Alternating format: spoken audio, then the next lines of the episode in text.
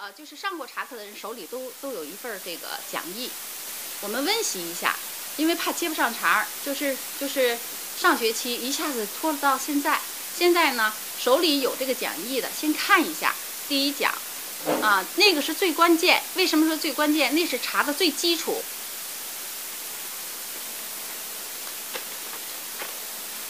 那是茶的基础，就是说我们想上想喝好茶，这个第一讲是最重要的，啊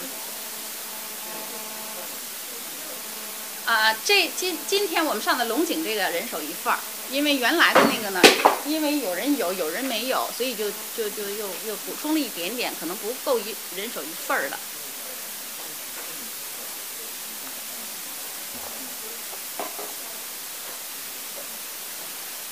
嗯，我们就带领大家复习一下哈。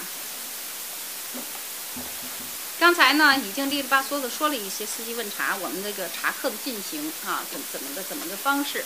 那么第一第一，就就是我们第一讲的时候，这上边已经说了哈，就是我们私塾茶课呢是根据四时节令了解研习六大茶类及再加工茶类，以六大茶类中。选取至少十种啊，十种以上。这上呢说的十二种，大概其我们就随便随随随便一摘，可能就得要十二种了。名茶进行详细的介绍。我们的宗旨是细和茶性啊，就这一款茶一定把它精准到位的，把它分析透啊，让让大家掌握掌握扎实。正本清源，这是我们这个茶课的目的。洁行素心。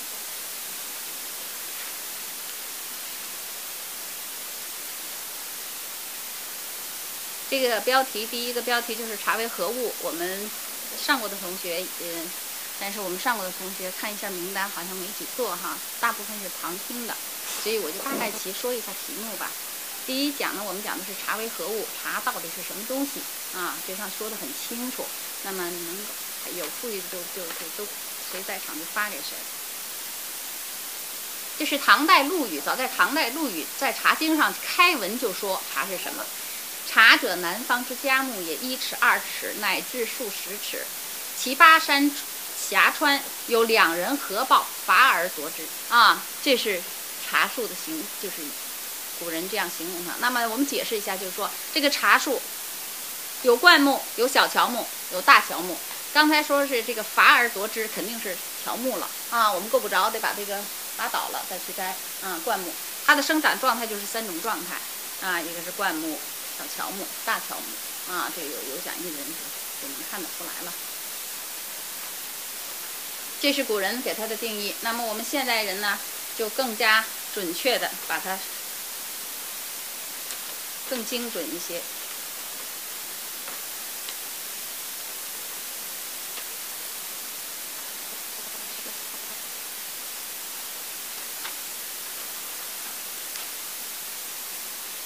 现在呢，植物学分类里头把这个茶说，这它的定义是什么样的植物才是茶树啊？啊，才是我们喝的这个茶呀？不是所有的都能喝的呀？它是什么呢？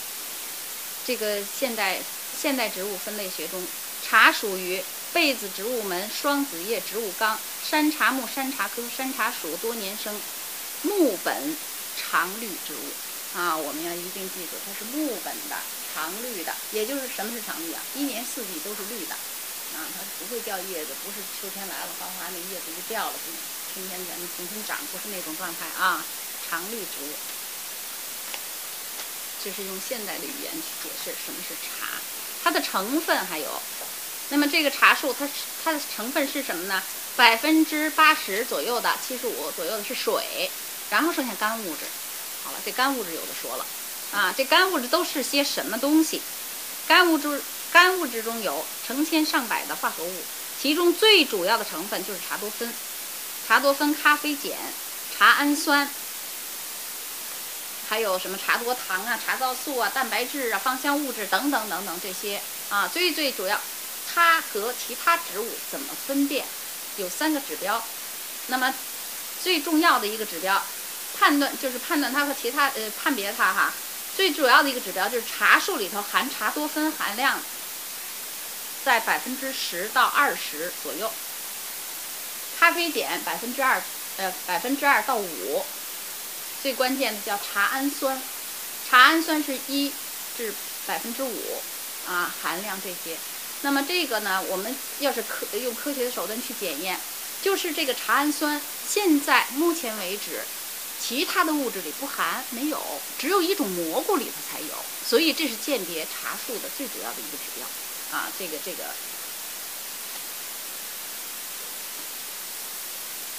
我们知道什么是茶了，然后就是茶的六大分类，六大分类不再重复了，有六大类：白茶、红茶、黄茶、青茶啊，那个黑茶等等，这六大类，嗯，上过茶课的人都知道。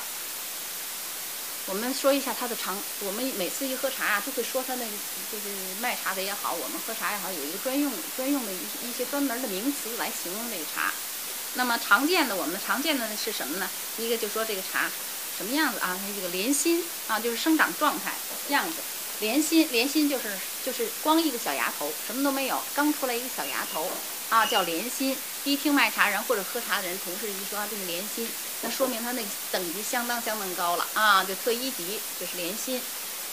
然后呢，叫一芽一叶啊，一个芽头一个小叶叶，它叫奇腔啊，奇腔。然后就是一芽两叶，啊，一芽两叶，叫雀舌。啊，都是在包在那个芽头上包着啊，还未展，有半展开那样子，这就叫雀舌。那么刚才说的莲心、奇腔和雀舌，在茶青啊，记住我说的这是包括乌龙茶了，包括大叶的啊，就在茶青里头，它属于特级。啊，特级一说特级，一定是这三种状态啊，这是它的特级。然后再长，啊，就是叫两叶抱一芽。一芽两三叶，啊，这样逐渐它还在长。那么有芽有叶长开了啊，这样子我们看那个太平猴魁基本上就是这种状态啊，一芽两三叶抱着长着这样的状态，等级下来一些啊，四级五级这样子。然后最大的时候就长成这样，这个怎么判别它是它这个梢新出来的时候，春天刚发来的时候啊，它是芽头嘛，然后长长长，它蛀芽。长一小包包，不再往上窜了，开始出侧芽，啊，侧枝儿开始出来了。我们为什么说后边茶不太好，又那么瘦？侧芽全是，啊，主芽没有了，主芽蛀牙了，蛀牙，然后一芽两三叶，这叫半开面，有开面有半开面。这个时候是做乌龙茶的时候，啊，它要采摘，用用我说要采摘，它要采这么长，啊，半尺以上的得要。那么上面就是蛀牙的，蛀牙越老越好吗？也不是，蛀牙这上边这一片最嫩的那一片叫半开面，就是它还没开开，啊，包着，说明它很嫩，包着的这个是个蛀牙，啊，已经不是芽了。那么没有到这时候，它还在往上窜，也就是它要不蛀牙，它还会往上窜。那么一到蛀牙，它就开始侧芽了，啊，我们一看呢，很瘦很瘦，肯定是侧芽，包括绿茶也是这样判断它。这是我们说看茶的那个芽头。嗯，怎么判别它的级别？这是蛀牙，就是这个样子。有没有这片？啊，这样，它这有图。嗯，待会儿下来可以看一下。也就是说，这个植物长长开始刚开始春天发芽的时候，它不是有芽头吗？它在不断的往上长，对吧？蹭蹭蹭蹭往上长。那么它长到一定程度，它不再往上长了，它开始。就是包一个小圆包，不长了，不是芽头了，叫驻驻军的驻驻在这里。这个时候怎么办？它开始出侧芽。养过花的人都明白啊，我把这尖儿给掐了，它就出侧芽了。但是我们不是掐，让它长长长，它到一定程度它就不长了，啊，自然让它不长叫蛀芽半开面，啊，这个火候要把握好。这是一个小包包要形成，这个芽芽片要，这个叶子刚刚展开啊，叫半开面。乌龙茶这个时候是最最标准的，采摘的时候就是这样采摘，啊，就是半开面。我们做乌龙茶的时候，经常会听听到那那些农民就说啊，半开面，啊，蛀牙半开面，这就叫开面半开面啊，这都是都是都是做乌龙茶的时候采摘的时候的状态。嗯，这是我们说茶喝茶的时候经常经常出现的这个这一个这个这个这个这个词啊语言。然后还跟大家介绍了，好了，我们现在也知道茶树了，也知道它怎么长的了。我们还要要喝要鉴别这个茶的时候，我们国家有一个标准叫国标嘛，我我当时讲过哈，叫国标，就是国家审评茶叶的个标准，它叫它叫八因子法。就是行内专业人叫八因子法，那么这八因子都是谁呢？第一，干茶，整碎程度，这是第一条啊，就是它的原因嘛。第一条是整碎，打开这个茶，我先看你是整是碎呀。如果有整碎程度，定你的级别，这是它的条件。然后是条索，你该是什么样就得什么样。比如龙井，扁平挺直光滑啊，形如碗丁这样的；碧螺春啊，就得要是那样子。呃，太平猴魁就得长成那样，这是它应该有的条索，就像我们人应该长成什么样啊？我就是这样，你说你是我，你没长成那样，也就是它的外形了啊，就是条索。然后色泽，干茶的时候它应该有什么颜色啊？这也是每一种茶的特性特点，不可以改变啊！你不能把绿茶看成是红茶，黄黄颜色那就叫黄茶了，红颜色的那就是红茶了，黑颜色的那就是黑茶了啊！根据它的颜色如果说，所以它。某种茶一定有它规定的颜色，啊，这个颜色是不能变的。然后是净度，打开这包茶，看看它的里头有没有杂，不是茶的东西，所有都叫杂，啊，叫杂，掺在就是什么调住毛啊，什么是什么汁儿啊，什么花瓣儿啊，什么什么那个茶的那个籽儿啊，什么茎啊，这都属于杂，不该有的都叫杂。好了，这整碎、条索、色泽、净度。啊，这是看干茶，就拿来一个茶，放在你这个茶子茶则上面，放在茶则上面赏茶，赏什么呢？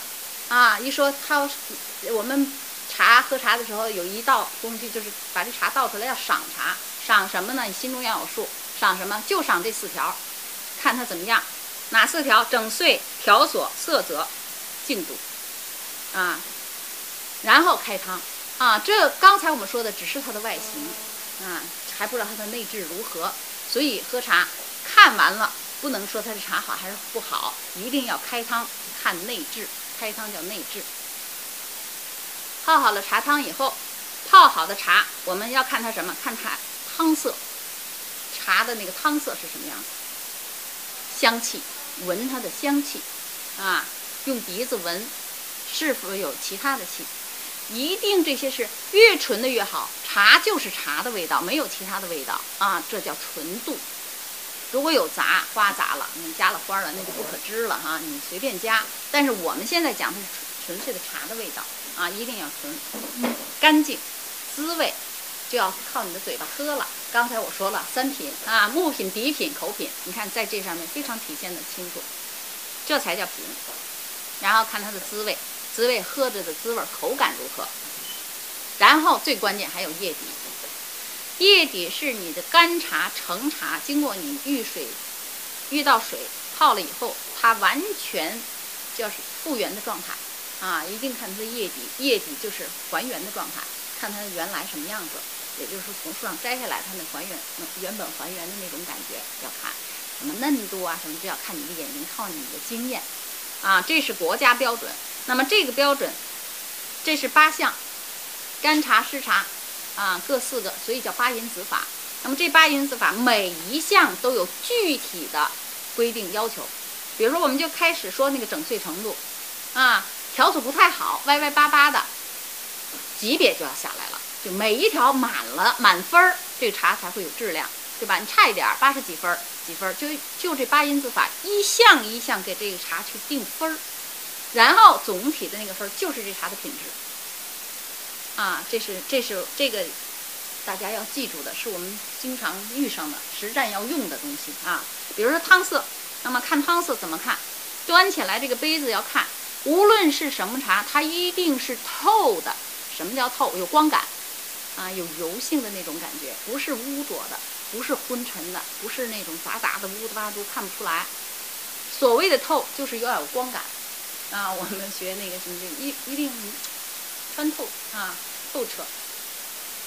只有干净的茶才会透，啊，才会漂亮。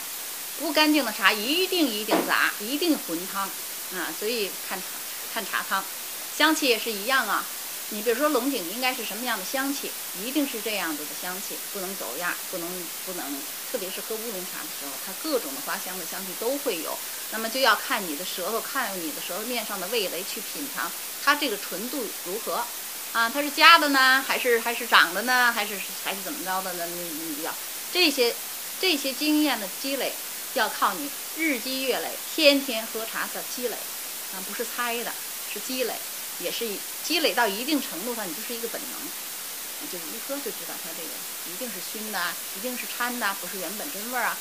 那么喝茶没有没有捷径，只有你天天喝，日积月累，冰冻三尺非一日之寒，积到那一定份上了，你突然间就能把握了。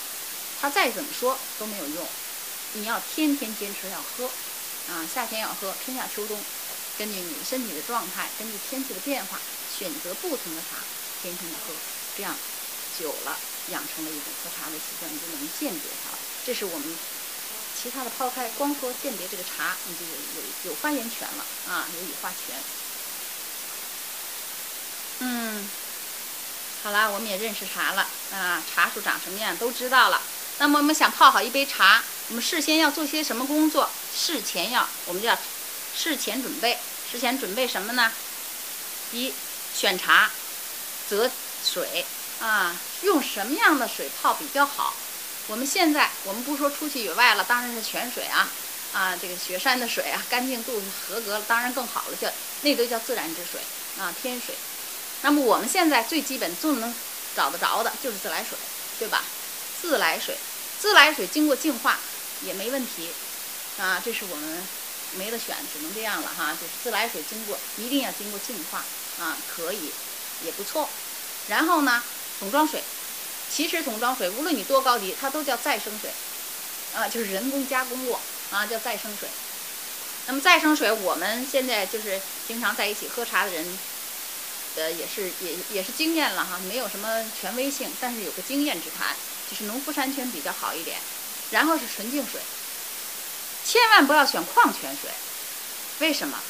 矿泉水瓶装的那个矿泉水是人为加的 很多的元素，以后你泡茶的时候，它会跟茶里头很多矿物质东西发生碰撞，使得你这个茶汤不够柔滑，也会会会就是有棱有角的感觉，不容易让茶发挥它茶本真的原汁原味。所以我们不我们不是说矿泉水不好，用来泡茶不好啊，就是因为它的矿物质和。和我们的茶里头本身的东西会发生反应，啊，所以我们不选它。用纯净水，农夫山泉啊，这是这是要要，我们说的是日常生活当中啊，怎么怎么把这杯茶泡的啊好喝一些，事先准备。那么我们把这些东西都准备好了，制器就是我们要选择每种茶。不同的茶，六大类茶最起码是啊，你选择什么什么器皿去泡的比较好，会扬长避短，会相得益彰。这里有一个小小的这个这个窍门儿，比如说绿茶，我们需要木品啊，就要看，因为它基本上都是特级嘛啊，就一压两叶，就是在特级以上，我们要观察它的整洁度啊啊，它有一个木品的效果。所以选用什么呀？透明的玻璃杯是最最能看得明白、看得清楚，啊，所以我们就要要绿茶就选择透明玻璃杯，选择透明的玻璃杯为的是木品啊，好看，好好直观，茶汤是否清亮，是否好，你叶子是不是整整碎度就有了啊？你一看它这它它杂不杂呀？哈，整碎度就能看出来了。选择玻璃杯呢，选择那种矮一点的。口相对大一点的，因为它那热好散出去。绿茶最忌讳高温闷，那么绿茶应就像我们吃鲜鲜的那个水灵菜一样，吃的是什么？喝的是它那个鲜灵度。哎，怎么保持越鲜灵越好，原本真味儿就出来？所以我们必须要怎么样？矮一点。口大一点，浅一点，有的人就用碗也不错，也很好。就是因为你倒进去那个热水，它一下就散了，它不会让那个茶闷，所以它的鲜灵度就会好。喝绿茶主要品茶它是否鲜，就像我们吃那个鲜鱼、鲜菜一样的感觉，啊，就一定是新鲜，它才有那个鲜灵度。你不新鲜了就没有鲜灵度了。为了让它最大的发挥它那个鲜灵度，所以要矮的、口大一点的。水温尽量不要用开水。刚才就有一个同学问我用用开水好不好？开水容易把它焖熟，你就会有熟气，那么熟气出来鲜灵度就没了，你就不好喝了。啊，所以，所以不要用绿茶，多好的绿茶都不要用一百度的开水。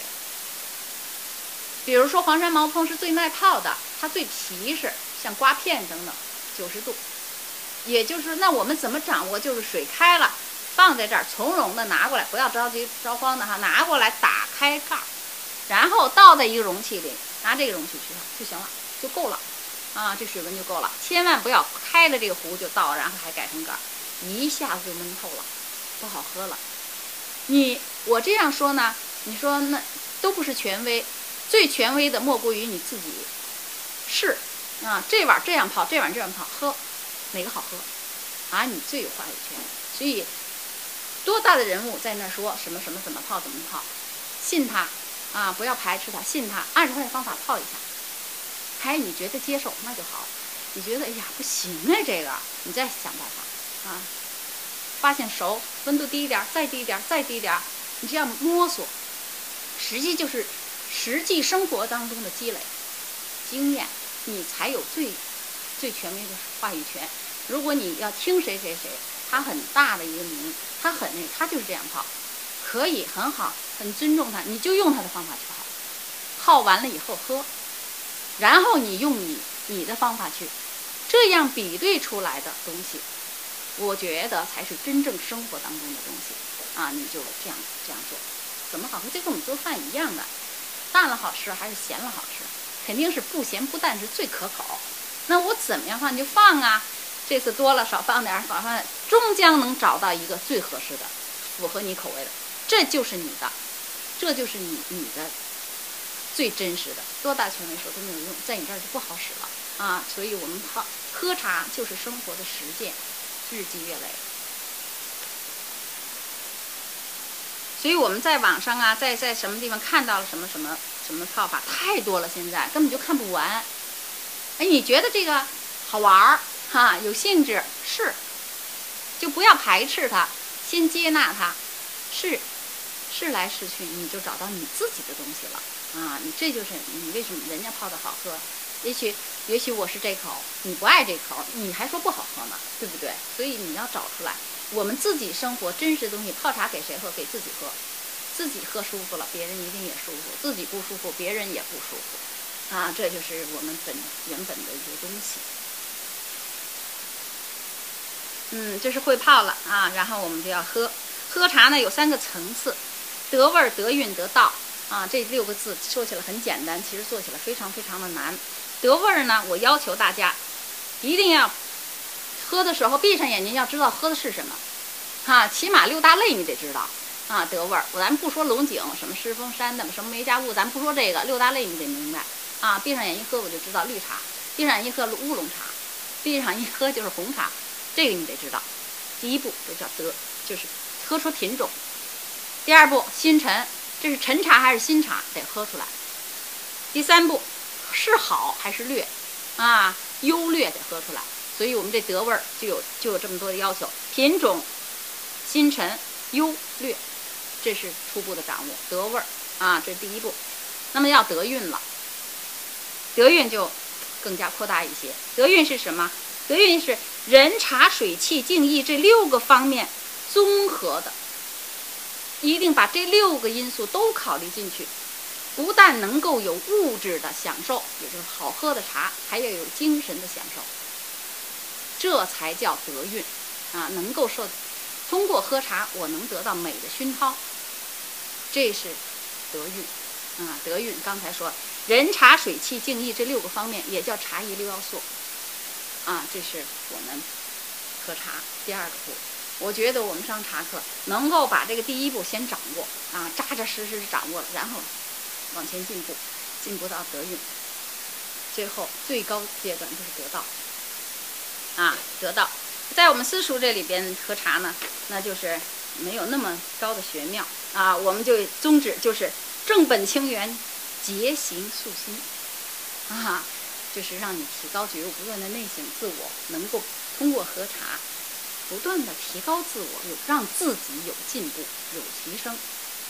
哦，啊，就 OK 了。啊，这是我们我们私塾的茶课对大家的要求，就是就就就是上了茶课要有这些的收获啊，不是要求，是能够得到这方面的收获。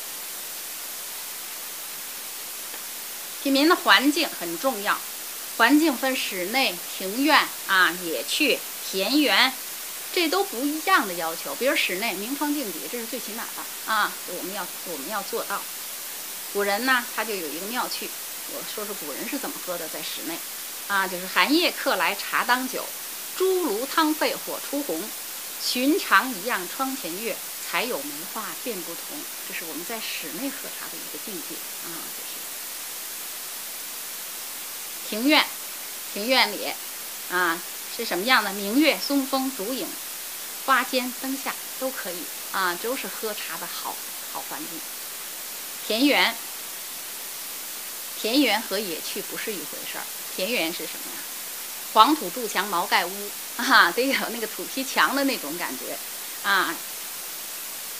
门前一树紫荆花，啊，就是菜花黄黄的，啊，一一眼望不到边的，大树底下一乘凉喝茶，这是田园的感觉。那么野趣呢，就是山上喽，山上啊，泉下啊，山上泉下。弹着古琴，喝着茶，这是一种一种野趣。然后还有禅院，就是到寺院里头去喝，它是幽静玄妙的一种感觉。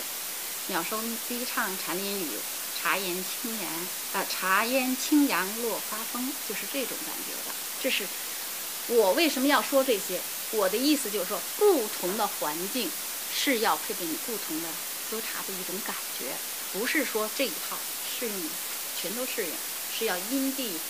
而变，啊，要因地而适宜，最好就是宜适宜，啊，和和你这个外界和你的客人和你的茶和你的气都要合一起来，变成一个，啊，就是这种感觉是最好最妙的。这都是品茶品茶的时候尽量去做到。我没有做，没有做到没关系，我们照喝啊，就是尽量去。我知道这个感觉以后，我就要用我自身的。一种修养，自身的一种人的追求，去布管你的你的这场茶，这场聚会，啊，就是用这种感觉。我觉得人呢喝茶，我们不建议大家去模仿谁谁谁，就靠自己的一种时时宜的东西，啊，合乎时宜是最妙的，是最高的。我们尽量就做到合乎时宜。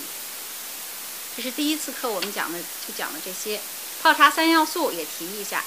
我们泡茶呢，就是有两种方法喝，一个叫清饮，跟大家说过哈，清饮就是原本真味儿了；还有一个叫调饮，就加任何的东西，加花、加果、加糖、加奶、加加盐、加姜、加陈皮等等，这都叫调饮啊。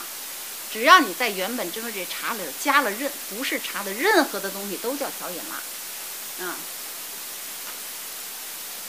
泡茶有三要素，一个是水温、投茶量，还有冲泡时间，这是泡茶至关重要的三要素。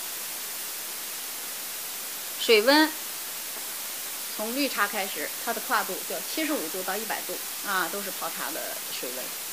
七十五度当然就是指的是碧螺春了，一百度就是红茶啊、乌龙茶呀啊等等这些发酵过的茶。大家记住，发酵过的茶包括黄茶和白茶，只要它发酵过的茶，一定要用一百度的开水去泡。只有绿茶才会要求七十五度、八十度、八十五度啊等等这样，其他的都要用一百度的开水就可以了。它的投茶量啊，这茶搁多少？那么红茶和绿茶一般的情况下，按照一比五十的比例啊，茶与水的比例。那么把它换算出来呢，就是三克茶要一百五十毫升的水，就按照这个大概掌握就可以了。绿茶发酵过的茶，啊不，清茶发酵过的茶，乌龙茶什么的啊，就是一比二十二，一比二十都可以，啊包括熟普什么的啊。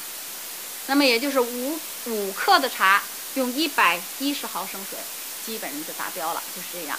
那么爱喝浓的可以多加一点，那么喜欢喝淡雅一点少一点，在这个基础上上下浮动，全凭个人嗜好啊。但是有一个大原则就是这样的。还有泡茶的时间，冲泡时间，冲泡的时间越长，茶当然就越浓啊，温度越高也会越浓。这个冲泡时间没有死规定，一定记住。为什么没有死规定？茶茶所茶条的紧实程度。和茶的大小不一样，比如碧螺春，你你你你和那个太平猴魁没法比这俩啊。所以呢，要根据你茶的形状，根据它的紧实程度来判定你泡多长时间。一般的情况下，倒到公道杯里有茶的汤色。啊，你觉得很舒服了，这个这个眼睛啊，就本能的一种感觉，它已经释放内质了。比如泡红茶的时候，很漂亮了，这这这个汤色就可以了。啊，就从浅入越来越深越，哎，你觉得这个颜色最漂亮最好，那个时候就是淋漓尽致的时候，是最好的时候，所以你喝起来也就会好。比如说你泡的不到时间，可能就会淡，那么第二泡就一定合适了。所以我们喝茶一定要品三泡。啊，三泡为准了。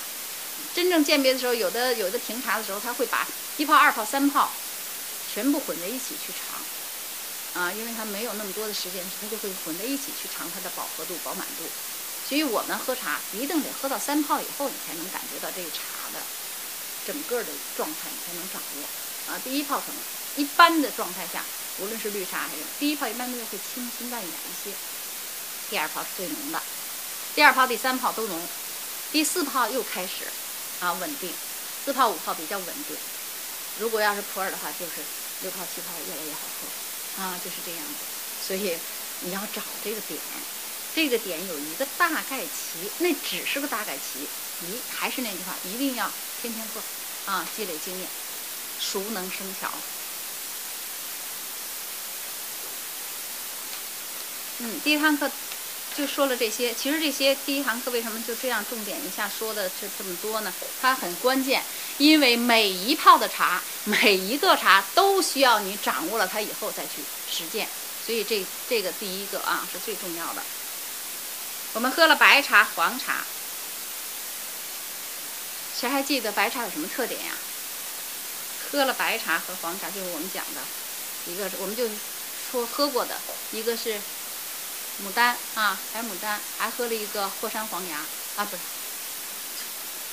蒙顶，蒙顶，蒙顶黄芽，霍山去哦，霍山也是哈，也有，嗯，喝过这两个茶，白茶和黄茶比较淡一些，啊，很淡。我们现在市面上，啊，顺便说一下，我们现在市面上所谓的炒的老白茶，我讲过，当时工艺的时候，恰恰是新工艺，对吧？不是老白茶。是新工艺的，在在在在专业里应该叫新白茶，因为它用的是新工艺做的。新工艺怎么？我们传统老白茶怎么做？还记得吗？对了，晒，啊晒。新工艺的呢？揉捻，最关键是揉捻，啊，它要萎凋完然后揉捻，揉完很难，啊，所以它的汤色怎么样？会相对深一些。喝起来像红茶，但是又没有发酵的感觉，没有酵感，啊，颜色深，味道浓，重一些，但是没有酵感。所以我们现在说说的那个老白茶是新工艺的白茶做法，啊，知知心里面有个概念。真正放的老白茶也没有那么重的颜色，只稍微重，浅杏黄色，啊，然后再一点就再深一点，再暗一点，再深再暗，放的是绝对不像红茶那么红啊。啊，现在我们喝的老白茶一泡出来就像红茶一样的，那就不对，啊，那就是新工艺的老白茶。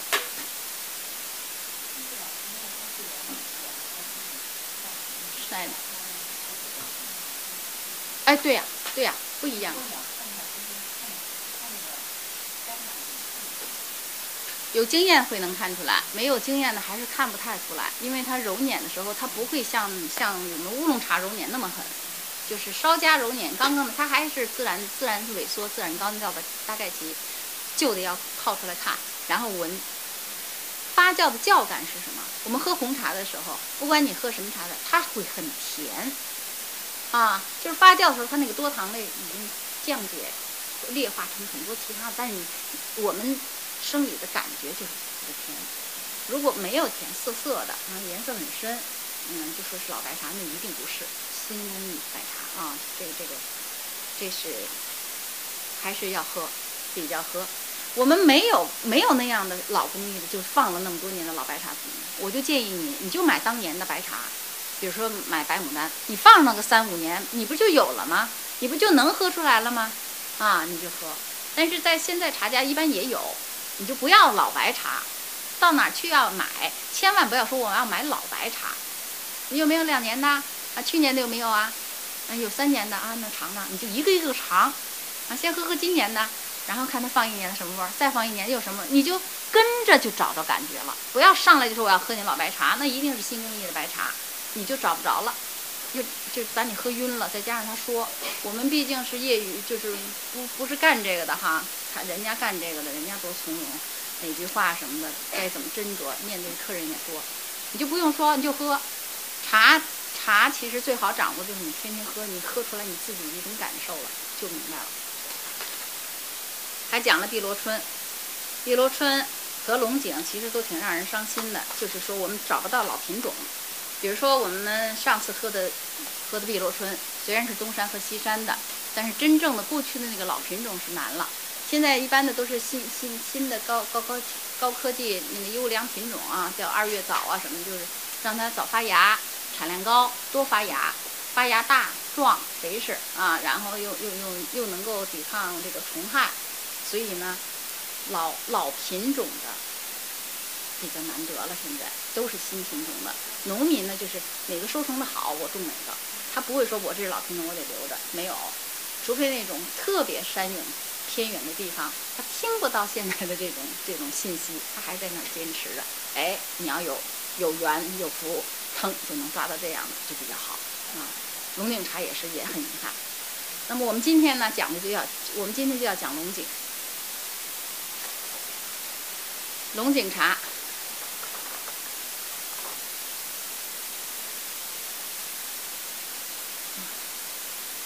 我都不知道我说哪了。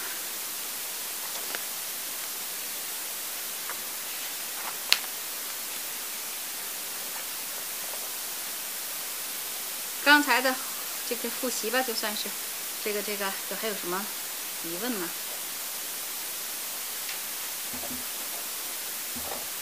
没有问题，我们就接着讲啊，下边讲。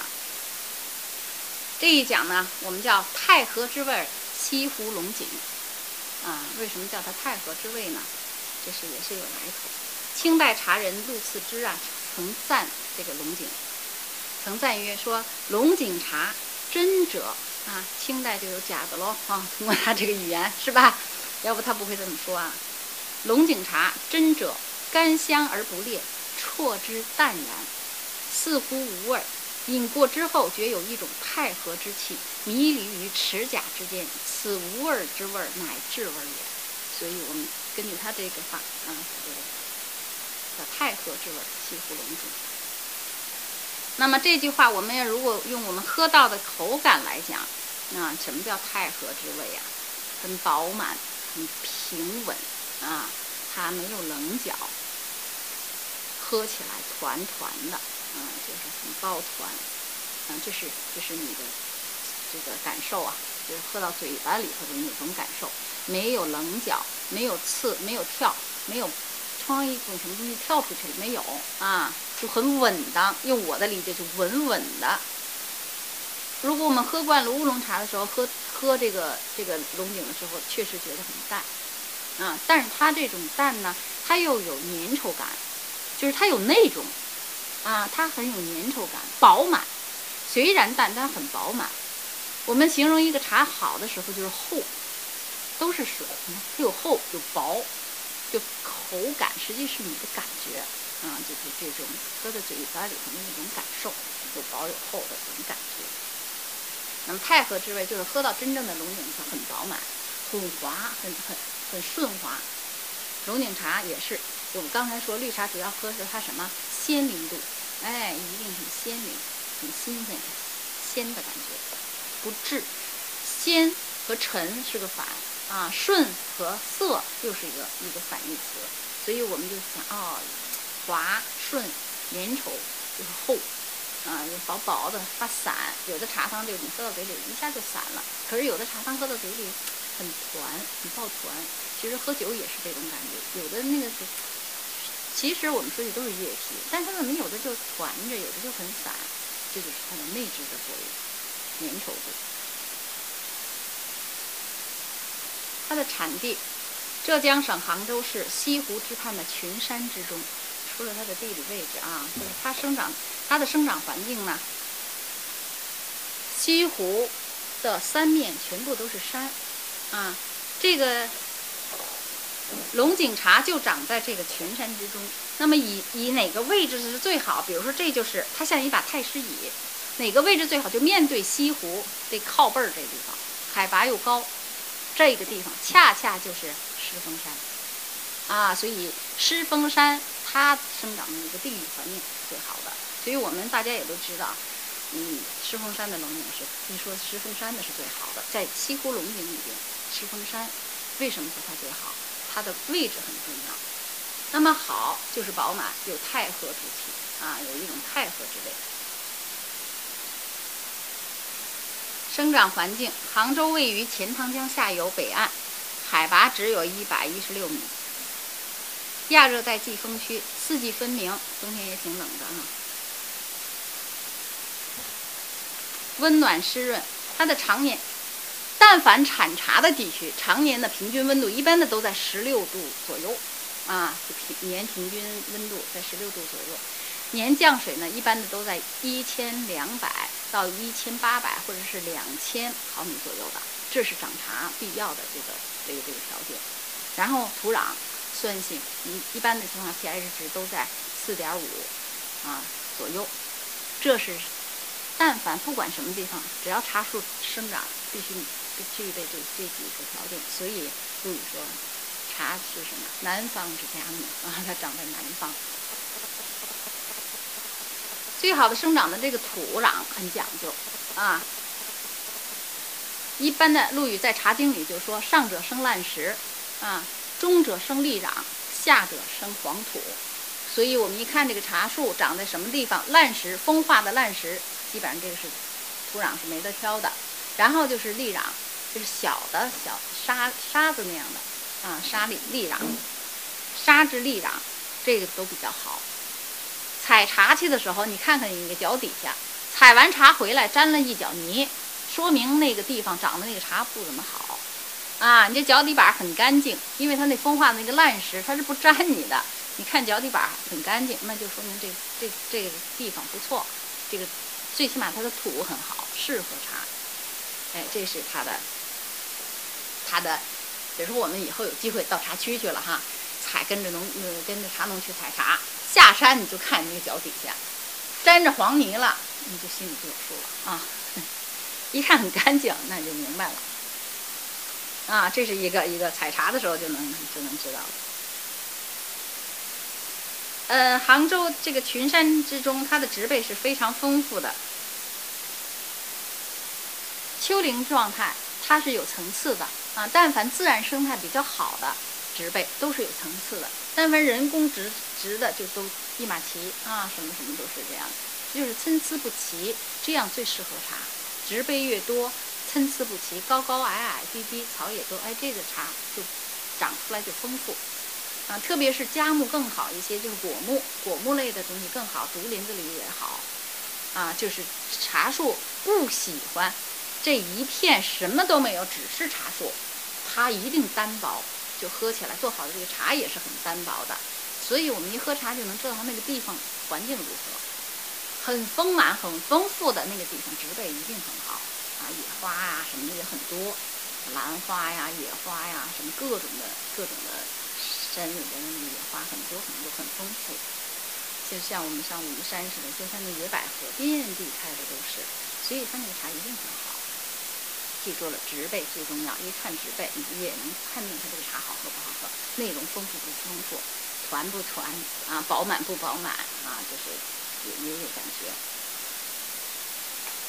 呃，龙井历史上曾有狮龙云虎这四个品牌，狮呢，就是龙井村狮子峰一带。我们刚才说的狮峰龙井啊，这是它的品牌叫狮。龙就是龙井，翁家山一带。云云溪梅家坞一带。虎就是虎跑四眼井一带。这四个地方，这是历史曾经这样。我们现现在不这样了，现在改成三个品牌了啊，就把它根据它的特点，有有相同的地方就给它并列了，列成三个品牌。那么这三个品牌。都是西湖龙井啊，就是西湖龙井有三个品牌，一个就是，就是就是狮峰龙井，这是一个品牌，再一个就是梅家坞龙井，还有一个就叫西湖，他们三个其实都叫西湖龙井，就是产地不一样，品牌不一样啊。我们现在在市面上就看到这三种品牌。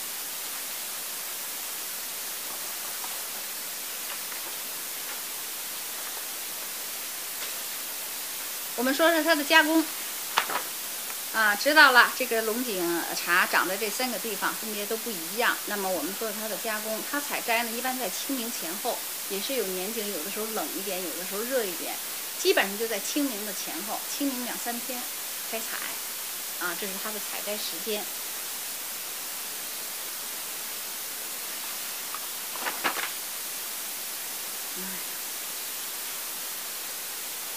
然后呢，采。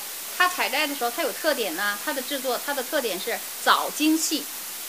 早是什么意思？采的早。精，选的精。细，做的细。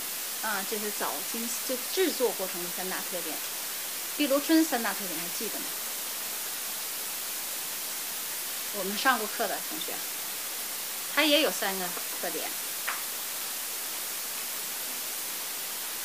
想不起来了哈。早嫩净厚，然后它的成茶的那个特点是什么？鱼嫩三鲜，啊，记得吧？喝喝碧螺春的时候啊，就是盛茶的时候要有鱼嫩散鲜。我们的我们的龙井，采摘的时间清明前后，采摘回来摊晾，摊晾多长时间呢？八到十个小时，啊，就摊在那个大大大大竹子边的那个摊板上呢，它就晾。在晾的时候。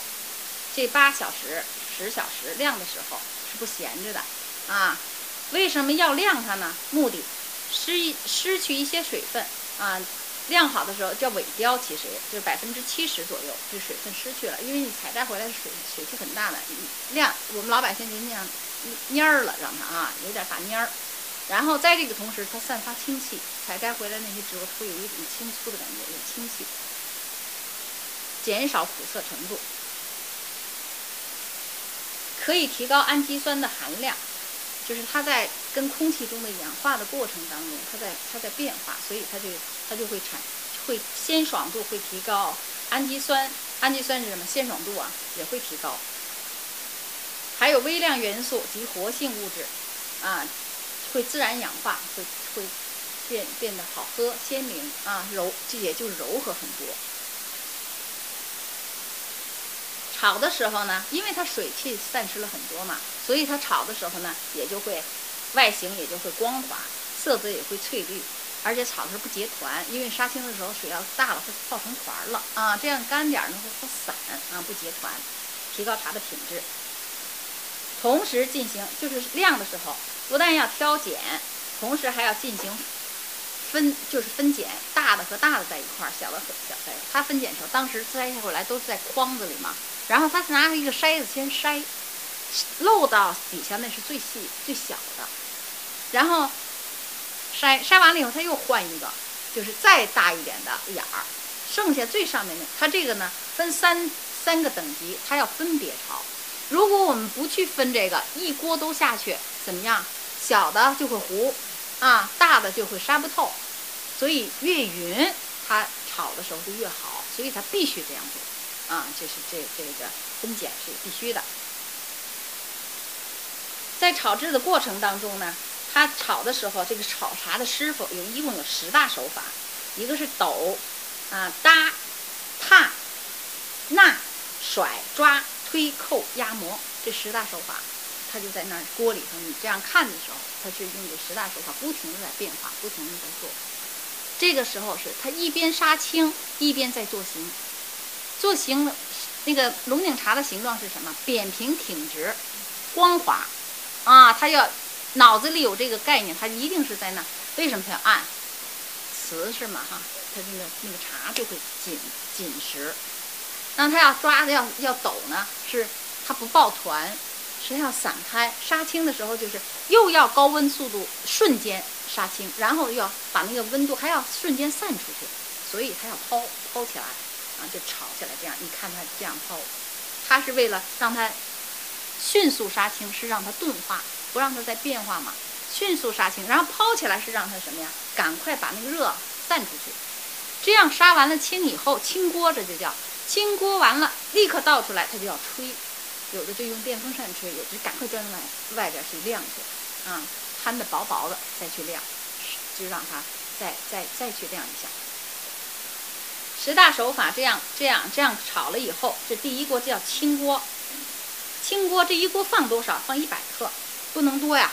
它那个温度高了以后，它放的很多翻不透啊，所以就一百克就够了。也就是说，它这手一抓正好抓完，啊，就是很可手。你太多了就翻不过来了，肯定要糊。还要搂得净，比如说你你放进去了，你这一把没捞净，那个在锅那里头它就着了，就糊了，对不对？所以它这捞的必须得干净，还得要快，动作要快，得捞得净，散得开，杀得透。啊，这是匀式，也就是这是炒茶时候杀青第一锅的时候必须做到的。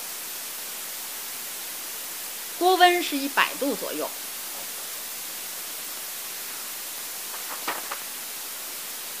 杀多长时间呢？就摸着很软啊，像摸那个丝绸一样，很软软软的、柔柔的，大概是十二分钟到一刻钟左右，也不一定，它是手感啊，就是。基本上这个时间掌握着，但是它杀的时候，它要看它的火力啊，看它茶的干燥程度啊，它全凭手感是这回事儿啊。这种手感，有的人戴手套在那杀青，这肯定不是一个老师傅。他炒那个龙井茶一定欠，因为他没有直接的那种触摸那个茶的那个体感，所以他那个一定生手啊。他他做的茶一定不是很好。真正的那老师傅就就凭这个生手，关键是他要他要有触感。那种触感是妙不可言的，是是是，只有那触感不能用语言去说，语言说的你做不到，你没体会你怎么会做得到哈？所以人家老茶茶师傅基本上不是很那个，他就你看着很随意，实际他完全就在他那个手的抓捏程度那个感觉上，这是一个好的茶茶师就是这样，这叫什么叫理条啊？就边炒边理条，理成什么样？刚才说扁平挺直光滑，这是它的目的。到七八成的干的时候，七八成了捞出来，然后回潮。回潮呢，就就是摊的那个量。我刚才说哈，晾晾一小时左右，也是根据天气的变化，呃，天气的状况。天气大晴天，啊，那可能就是四十分钟，不太好，得多晾会儿。那么这个怎么决定？它也是靠摸，啊，也去去去去摸那个茶，感觉行了就行了，是经验。晾的时候，摊薄晾的时候，也同时还还是刚才那句话，同时在分剪剔，啊，在剪大小，然后剔，有的那个不小心还是会糊边儿的，所以他就把那剪出去，啊，就在不停的挑，不停的剪，然后回锅，回锅的时候，这时候那个温度，锅温就是七十度左右了，这个是比较长的时间，因为已经半干不干了，快成了，啊，还需要把那个条索更加紧实，更加光滑，更加干燥。所以它那个温度就不太高了，六七十度就够了。然后它还不停的在那儿用这个十大手法再去整形。锅温控制从低到高，然后再低，啊，现在都是电，搬到几度就是几度。那过去不是烧柴，那是那种大小柴不一样来控制锅温，是这样的。终于这锅茶理理条整形干燥了，那么什么叫干燥？就拿起来这一根茶一撅就折，啊，折枝即断，能听见声音，啪折了，啊，这就基本上差不多了。这时候一般的含水量在百分之五左右，百分之五、百分之六的那样子。然后拿出来再去搏，再去去杂定级，那我们这茶就算做好了，啊，这就开始定完级了，做好了。那么级别呢？特级，一到三级就是我刚才说的，一般的情况下是清明前是这个级别特级啊，特一、特二、特三就在清明前，然后是谷雨，谷雨前的就是中级了，四到六级的左右这种感觉。现在基本上不太做这个低级的了，因为它那个人工啊是同样一样的。再一个那个茶树那时候也基本上快夏天了，谷雨过后就就立夏，然后就大家也忙了一种，他就不太做，很少做，除非有要求的。茶农想喝，还有茶农的朋友，像我们这样的哈，你你做点，我们叫它春天尾巴茶，就是那那种，夏天也就下来就是自己喝。但是是狮峰山的一定也还是不错，它那个它那个韵还在那里，但是价钱一下就下来，大概开元茶的时候要一万块钱左右一斤。等到春天尾巴的时候，我说的那时候也就是百十块钱一斤了。但是它那个，只要你长的是正正地方，它那个茶韵是一样的，啊，那个韵味是一样的，龙井茶的那个味道是一样的。就是，就是我说的那干茶的形状，那四音子茶差了很多，啊，这种的条索差了，嗯，色泽差了。老也不老，我说过嘛，它会侧枝，侧枝也会新出新芽，就瘦，啊，瘦一些，没那么足，喝起来薄，嗯，就是这，但是它那个韵，我说的是它，比如说狮峰山的那个韵还是在的，还是比其他的地方的那个韵要强很多，因为它那个地方生长在那个地方，它那根气是对的。比如说你弄个四川的做成龙井的，它就没那个味儿，但是人家那个地方虽然是侧芽，虽然是晚一点，嗯，它还是有那味的。没有那么耐泡，啊，你想想它那个主芽顶芽多多足多肥呀，它那个侧芽当然就一下子就，就像如果要种过花，喜欢种花卉的人就知道，比如说我们种那个蒜苗或者韭菜，一茬下来是最好的，第二茬瘦很多，第三第四茬没了，啊，那几根毛那那样的，就是越长越瘦越长越瘦，这植物就是这样，头一波过冬时候头一波那是最足的，因为它一冬的休养。一冬的那个、那个、那个生命的那个活力都在那儿攒着，遇到春天那样砰就长起来，它那时候是最足最好的，所以它是最耐泡，也最饱满，也最好喝的，价钱也是最多的。啊，那个时候是它没有农药的啊，这一点是最能把握，就是那时候刚刚那虫子还没长上来呢，所以它不会打。谷雨以后，天气越热就开始长虫子了，它就不得已而为之了。其实他也不愿意去费那个功夫，可是不弄那茶树就被虫子吃掉了，他必须得去做这个。所以为什么大家都追逐明前茶呢？一是比较好，茶好；再一个安全啊，这是。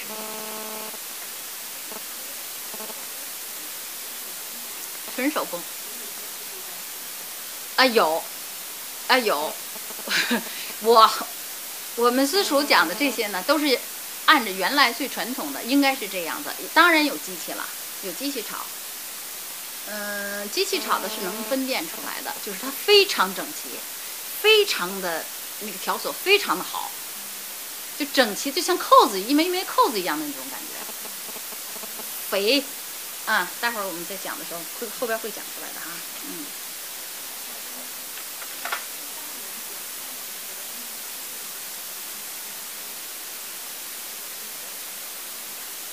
概念应该是，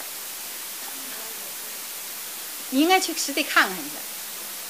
到夏天的时候，任何的植物都会长虫子，有的只不过就是，比如说它生态保护的好，养一些其他的就是天敌来吃它；有的呢，这家如果少，为了保持，它会逮去。但是可想而知，量是少而又少，就是不可能实施大面积。那么这样的茶也不可能到到我们手里来，人家家里还不够呢哈，就有特别特别的要求。比如说我去了，我要盯住这块地儿了，那我就这样干，那就是有有有有人定制了，可以这样干。有的就是弄弄一些其他的什么植物，现在有一些中草药的那种杀虫的东西，真是要是大面积的那个弄不过来。所以我们就是喝茶的人啊，有的时候就是就是。靠这个卖茶的人啊，或者做做茶的人去宣传很多东西。你真到了茶区，你看，哎，我们哎，这还能喝吗？你就是这种感觉。但是他当地的那些人的习俗就是这样做的，原本的生活原汁原味就是这样来的。那么它一定有它的道理，久了你也就适应，就是啊，应该是这样的。大面积的，就是做茶的那些人，有的人就说说做那个乌龙茶，说我们都用脚踩，那也不错。用脚踩也是啊，大部分都是啊，人家这手里忙着这个，脚底下踩着那个大包吧哈，那都比机器的好，因为机器它是很死的，它定好了那个劲儿，它是改变不了的。人无论是用脚还是用手揉，它是有有触觉的哈，有有有有那种感觉的，它是有体会的。那个机器是没体会的，坏了就坏了，你也不知道；好了就好了，是这样。但是人家经验就是我给他这点劲儿，他就这样了，他就这样。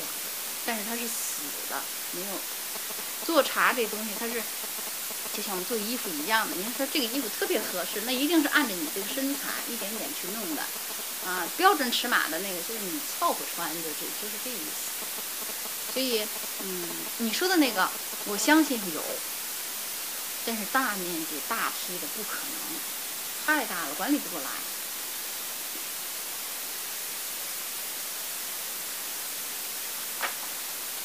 嗯，我们的茶做好了，做好了茶怎么办？放在哪里？啊，保存。龙井茶，但凡是绿茶，一般的情况下，比如嗯龙井茶还有碧螺春茶，都是用那个莲纸啊，一包包包好，一般的是一斤一包，啊一斤一包包好，放在哪？白口铁，白口铁的那样的那个桶，底下铺上生石灰，搁上生石灰，然后盖好。有的讲究一点，就盖那个糯那个竹叶子。啊，落叶那个、那个、那个叶子铺好，铺好以后把那个茶码在上面，然后盖上盖儿，这样放，放上一个月以后再喝，比刚出锅的那个要鲜，都会好，会醒过来。所以我们喝绿茶，到了那个景点的那个绿茶，你当时喝，可能有有，就是你刚出锅的那还会有青味儿，不管怎么样，还会有那种青的味道，青醋的味道。如果你在那个那个石灰缸里头放过一段时间。一定要放到一个月左右。你看四月份哈，六月份喝的时候正好。所以我们夏天时候，数伏天时候喝这个是最好的。碧螺春和龙井茶都是这样放。绿茶基本上这么放都会很好。如果我没有那么大的缸，我们到我们手里了，那么小小小铁盒子，也是有生石灰，弄点生石灰，放上几片那个竹叶子，嗯，大的就包粽的那种糯竹嘛，放那个叶子，把茶放在那里边。盖好，套上保鲜袋，搁冰箱里。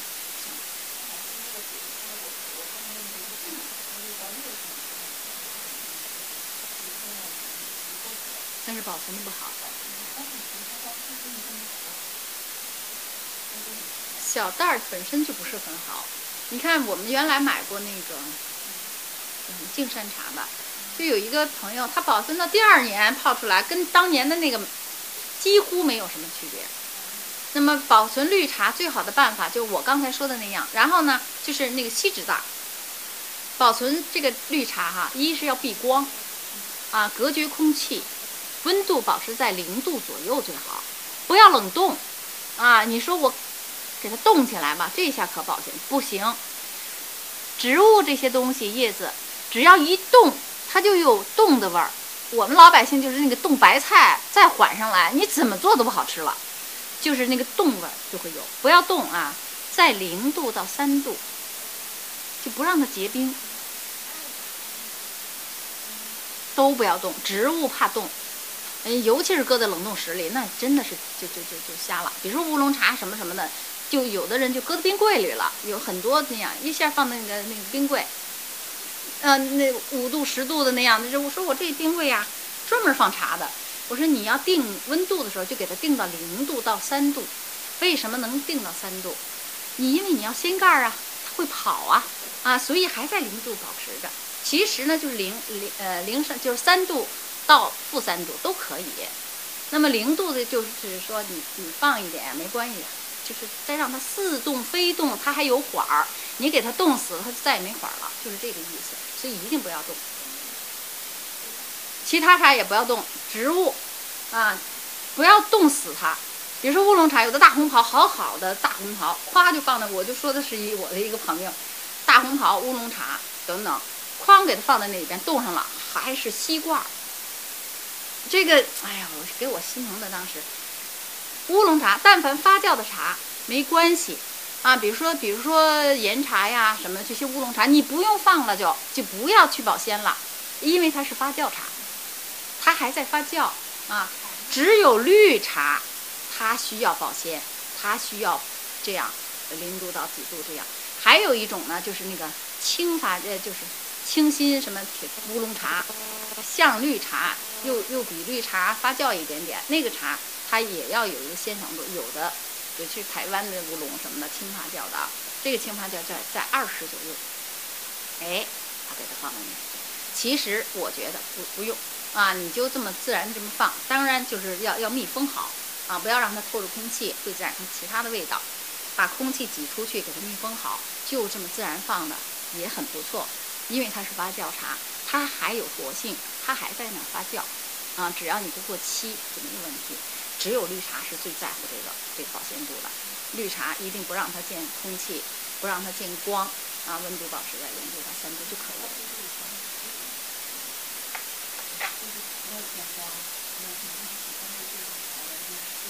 啊，那不行，不行不行，温度不够呢。啊，有的有一个同学他也是买那个那个田老师也是在当地那儿买，买完了可能又出差又这个就装在包里面回来拿的。挂呃是很好的那个那个太平猴醇，你这是新茶吗？你像去年的，他就说他就说真的是，但是我们怎么泡怎么觉得是去年，就是就是你空气中的氧气给它给它氧化了，嗯，连鲜明度没有了。啊，这是保存，嗯，所以所有的绿茶出来以后，当时喝的时候只是尝一下，喝一下就完了啊，不要不要出锅就喝。